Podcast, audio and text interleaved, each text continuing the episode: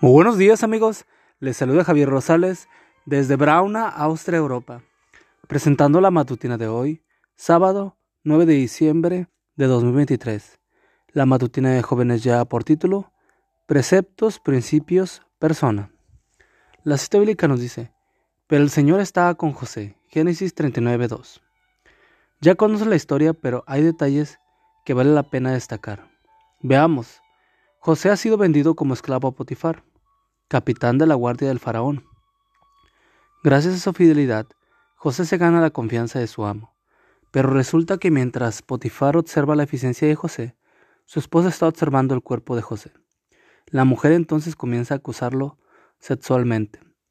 Lo acosa tanto que José se ve obligado a ponerla en su lugar. Mire usted, en esta casa nadie es más que yo. Mi amo no me ha negado nada, sino solo a usted, pues es su esposa.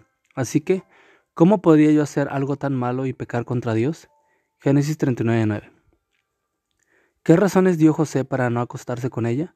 Básicamente tres. Número uno. Hay reglas que mi amo Potifar ha establecido y que yo tengo que respetar. Una de ellas es que aquí todo está bajo mi control, menos usted. Número 2. No es correcto que yo enamore a una mujer casada.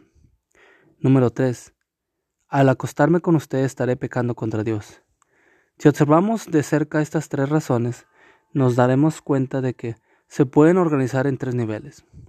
Cuando José dice mi amo no me ha negado nada, sino solo usted, está hablando de reglas morales, normas y preceptos que debía obedecer al hacer su trabajo.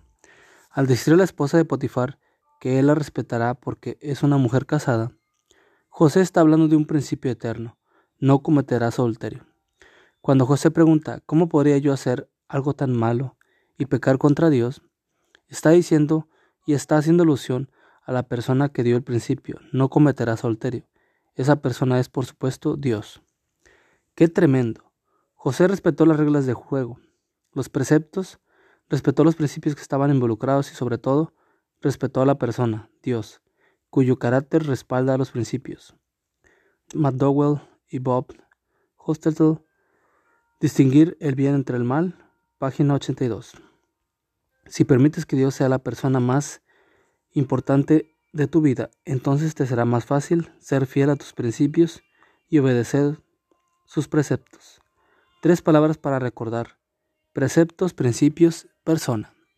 Amigo y amiga, recuerda que Cristo viene pronto y debemos de prepararnos y debemos ayudar a otros también para que se preparen, porque recuerda que el cielo no será el mismo si tú no estás allí.